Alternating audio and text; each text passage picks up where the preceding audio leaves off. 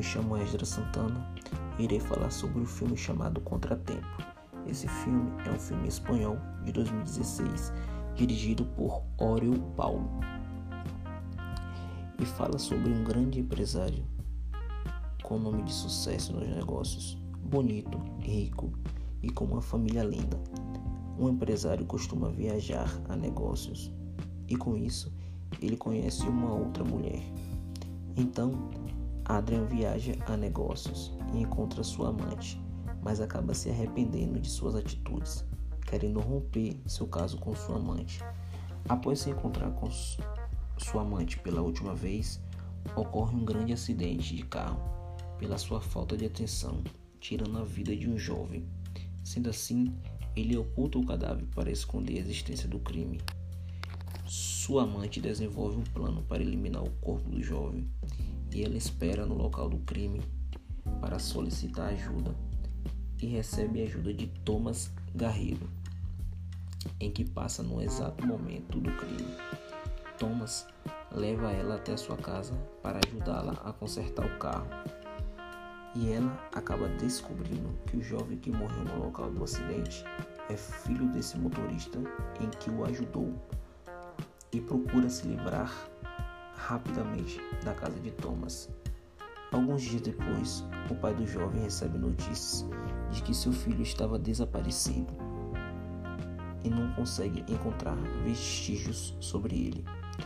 O pai tenta buscar resposta da morte de seu filho e acaba descobrindo que o empresário e a sua amante era suspeito com o desaparecimento. Sendo assim, o pai do jovem assassinado em busca de justiça, faz sua mulher se passar pela advogada para desvendar todo o ocorrido, fazendo com que Adrien assuma toda a culpa. Então ele percebe que caiu em uma armadilha feita pelos pais da vítima para incriminá-lo através da gravação de conversa com sua advogada. E o filme finaliza com a cena do protagonista recebendo a verdadeira advogada no seu quarto. Bem, esse filme ele começa com o empresário e sua amante dentro do motel com uma mala de dinheiro para ser, para ser entregue à pessoa que ameaçava dedurar os dois à mídia.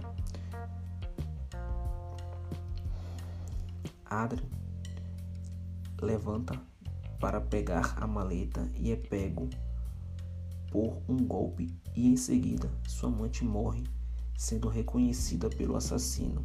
Depois, Adrian acorda e encontra sua amante morta, coberta de dinheiro, e com isso, ele é acusado de assassinar sua própria amante.